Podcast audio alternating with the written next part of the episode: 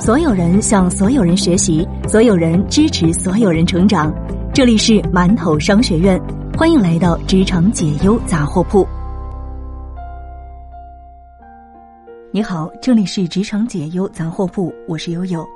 更多职场干货内容，您可以关注馒头商学院。今天和大家分享来自微信公众号张良记的一篇文章。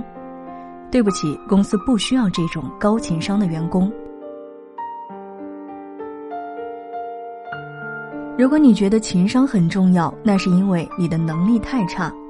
话虽然极端，但和目前国内职场上过分强调情商一词相比，反倒是有一些清流的感觉。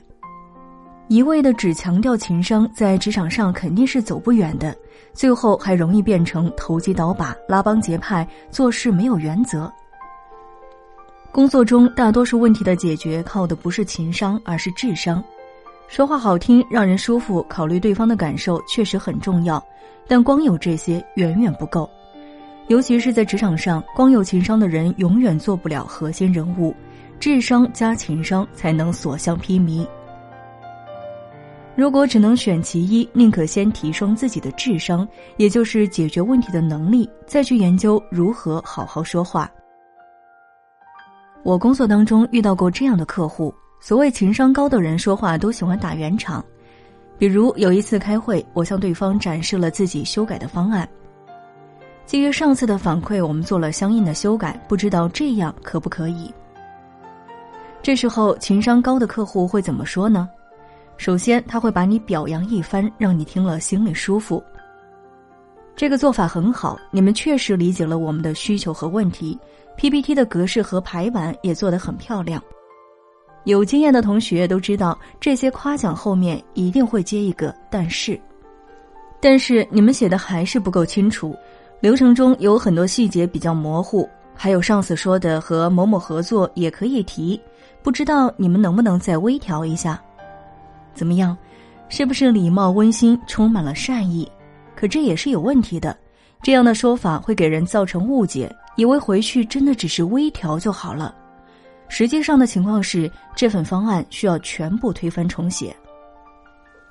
善意温馨的话语让人听起来非常的舒服，但同时也会让人麻痹，从而低估了事情的严重性，最终引发剧烈的后果。千万不要让情商成为掩盖问题本质的遮羞布，职场上只会看你能不能解决问题，而不是你会不会说话。职场沟通也不是和知心姐姐谈心聊天，而是推进工作的进程。这靠的不是情绪，而是行动，有策略、有方法、有计划、有结果的行动。很多公众号教人提高情商，都提到说话要婉转，思虑再三，翻来覆去琢磨一阵，再想怎么开口才是正确的表现。可惜现实的职场并不是这样。我工作这么多年，遇到厉害的人，全部都是快人快语，不留情面。上到 CEO、CMO，下到知名公司的大部门总监，如果用世俗的这套情商标准去衡量，他们每一个人大概都会被扣上情商低的帽子。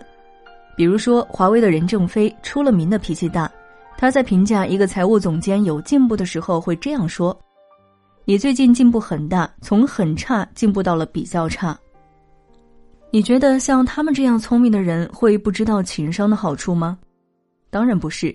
之所以这样做，是因为他们知道，与其花时间在揣摩如何说话让对方觉得好听上，还不如花在提升工作质量和效率上，花在分析问题、解决问题和规避问题上。只有这样，才是对工作负责。哪怕很多时候需要扮演坏人，但这也是值得的。真正的高情商是绵里藏针。这个“真”不是伤人的意思，而是直戳要害。职场上的沟通只有一个准则，那就是迅速的让对方了解你的目的。没有目的的沟通，讲的再好听都是浪费时间。在这里给大家分享三个小建议：一是明确核心目的，在沟通之前想清楚你要 pick 哪个核心目的的关键词，然后根据关键词来构建你的沟通话术，让它形成条理和逻辑。二是找到充足的论据，一旦找到核心的目的，那接下来你需要考虑如何用充足丰富的内容来让你的话听起来有道理，这样才能让人信服。三是挑选适当的措辞。上面两点说的是真，接下来我们说一下绵。这个时候你才真正的需要考虑如何让对方听了自己的话感到舒服，不会皱眉头。首先把措辞当中的“我”替换成“你”，比如说“我想要”“我觉得”“我认为”，替换成“你可以”“你试试”，减少自我主张式的表达，尝试站在对方的角度去思考这么做的好处，从而婉转的达到目的。第二点，不到万不得已，避免使用命令式的语句，比如“听我的，这个事情必须这么做。”另外，千万不要做老好人，该严厉的时候就严厉，该和善的时候就和善。这些日常的沟通习惯，最后都会变成你的做人原则。刚才提到的这些，都是正确高效的沟通方式，绝不是单靠情商就能解决的问题，一定是情商加智商。